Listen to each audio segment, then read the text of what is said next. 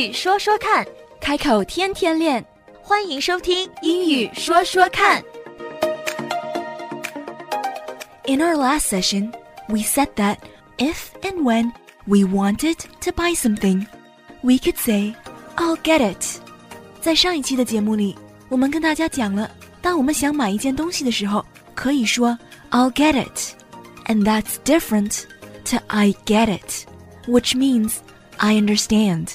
我们也跟大家介绍了 I'll get it 是 I will get it，那它和 I get it 有着非常不同的意思。今天我和高宇继续跟大家介绍一些在商店里用得到的话。So on the topic of shopping and in-store conversations, picking up where we left off，接着上期的内容谈，picking up where we left off。We were talking about conversing with the sales associate。我们谈到的是和店员之间的对话。Let's continue。有的时候他会问你 How can I help you？嗯，我不知道怎么答哎你就可以说，Nothing。啊，不能说 nothing，你不想让他打扰你，对吧？嗯你就可以说 no thank you，短的就可以直接说 no thank you。 No thank you。嗯， No thank you 就是我可以，就不需要，不用谢谢谢谢。哦， 那我可以帮你吗？不需要，谢谢，就这样子。No thank you 比较直接。另外一种方法就跟他说啊，我只是看看。No thank you，I'm just browsing。browsing。嗯，I'm just browsing。I'm just browsing。对，browsing 其实我们的网页浏览器叫 browser。嗯那我们在浏览，browsing。对，去店里去看看，其实用中文讲去浏览，其实挺奇怪的，嗯对吧？但是在西方的确是用 browsing 这个词，it's spelled b r o w s i n g browsing I'm just browsing I'm just browsing。 correct 就是我只是随便看看嗯一般也不会说 I'm just looking 因为 I'm just looking ，or 意味 I'm 着 just check around。No。 嗯，不，不是。check 这个单词，它本身的意思是查找。I'm just checking. It's like saying I'm just making sure.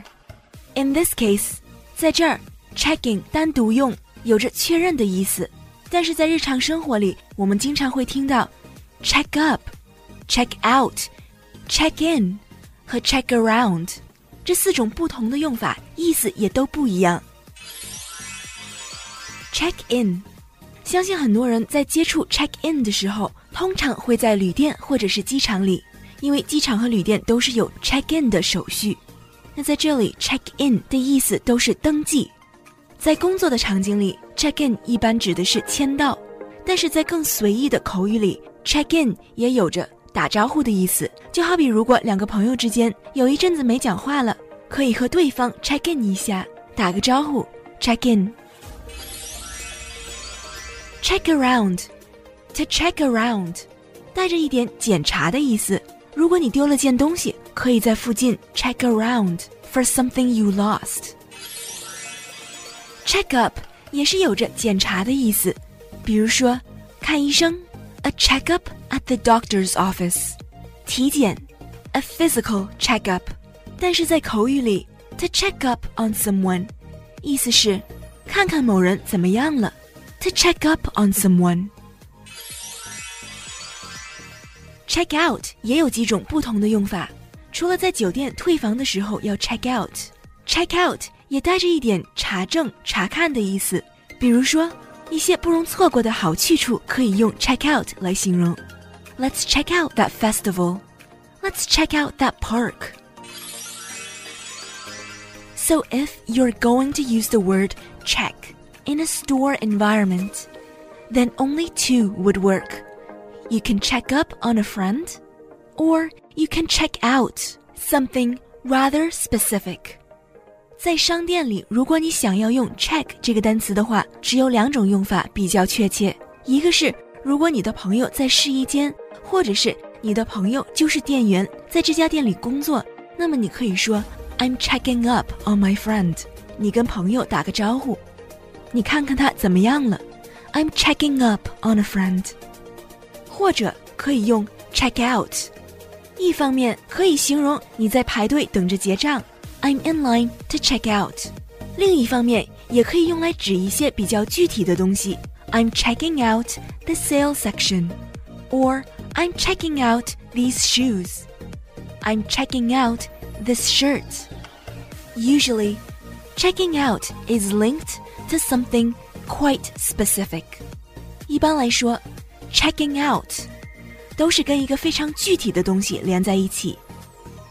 So now we know I'm just checking around doesn't really work when we want to say we're just browsing。当我们想要向店员表达我们只是在这儿随便看一看，而并不需要帮忙的时候，最好是说 I'm just browsing。You could also say I'm just looking. However, if you don't want to be bothered, this might not be a good idea. Here's why. 因为 I'm just looking，它形容是 I'm looking for something，我在找一个东西。那他又问你 What are you What are you looking? looking for？对，因为你说哦，那是你找东西，那你找东西，我更应该帮你，嗯，对不对？你如果不想让他打扰的话，往往就是 No, thank you. I'm just browsing. browsing Browsing 是 B R O W S I N G. Browsing. browsing 对， browsing 嗯哼。 browsing 里面的字母 s 在这儿是发 z 的音，browsing。作为名词的时候，浏览器 browser 也是 z 的音。哦，原来是这么说。 Yup, I hope these phrases come in handy when you're next shopping. 也希望今天的这些话可以在你下次逛街的时候派上用场。Until next time. 英语说说看，开口天天练。That's all for now. 今天的节目就到这儿，我们下期节目再会， Don't forget to practice. 不要忘记练习呀、拜拜。拜拜。